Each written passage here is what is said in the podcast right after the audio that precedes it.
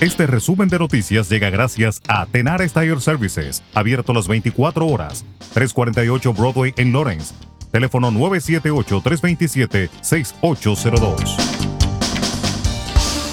La Procuradora General de Massachusetts, Maura Healy, está demandando a una escuela de manejo, ahora cerrada, por no reembolsar más de un millón de dólares a los estudiantes después de que su dueño fuera arrestado por cargos de tráfico de drogas.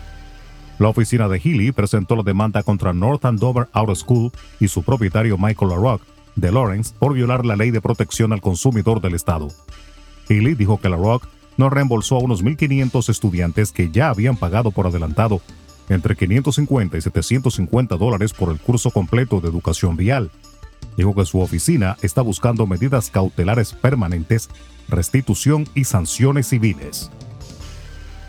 Las vacunas contra el COVID-19 ya no serán administradas en el Fenway Park, el segundo sitio de vacunación masiva que se abrió en el estado de Massachusetts. CIC Health, que operaba el sitio del Fenway, tuiteó que los trabajadores administraron la dosis final en el estadio de Boston el sábado por la noche. El sitio de vacunación masiva del Fenway Park, que se inauguró con un lanzamiento discreto el 29 de enero, está siendo trasladado al centro de convenciones Heinz, la transición se produce cuando los Medias Rojas de Boston se preparan para albergar su primer partido de la temporada 2021 contra los Orioles de Baltimore en el Fenway Park este jueves.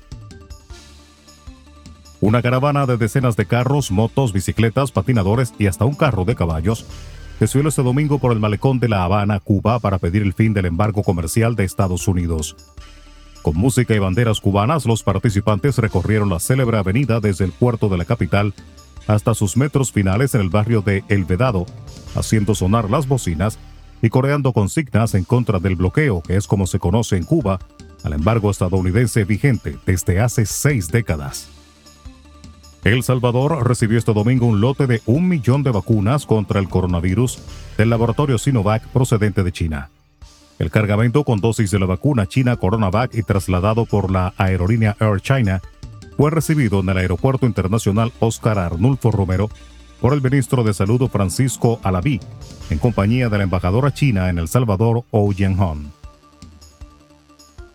Los destinos de Quintana Roo, estado del Caribe mexicano, operan al 60% de su capacidad para recibir a al menos 600.000 turistas dentro de las próximas dos semanas de vacaciones, pese al temor de una nueva ola de COVID-19.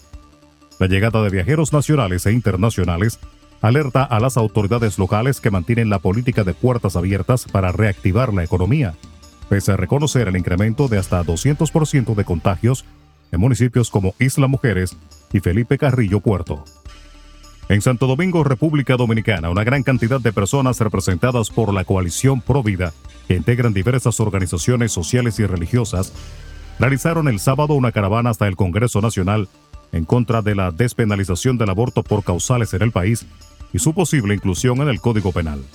Católicos y protestantes unieron sus voces para proclamar su rechazo al aborto. La caravana, que conmemoró el Día del Niño por Nacer, suscitó el apoyo de legisladores de diferentes partidos. Como muestra, escuchemos las declaraciones de los diputados Aníbal Díaz del gobernante PRM y Pedro Botello del Partido Reformista, también de las diputadas Priscilia de Oleo del PLD y Betty Jerónimo, también del PRM. En la Cámara de Diputados está sellada la defensa de la, vida. Ahí no hay manera de que eso tenga un curso diferente. Ahí no hay línea que valga. Las causales definitivamente no pasarán ni en el Código Penal, ni en referéndum, ni en ninguna ley especial. Es una tarea difícil, pero tenemos mayoría. Ya contamos con 110 diputados pro vida. Feliz, feliz, porque la República Dominicana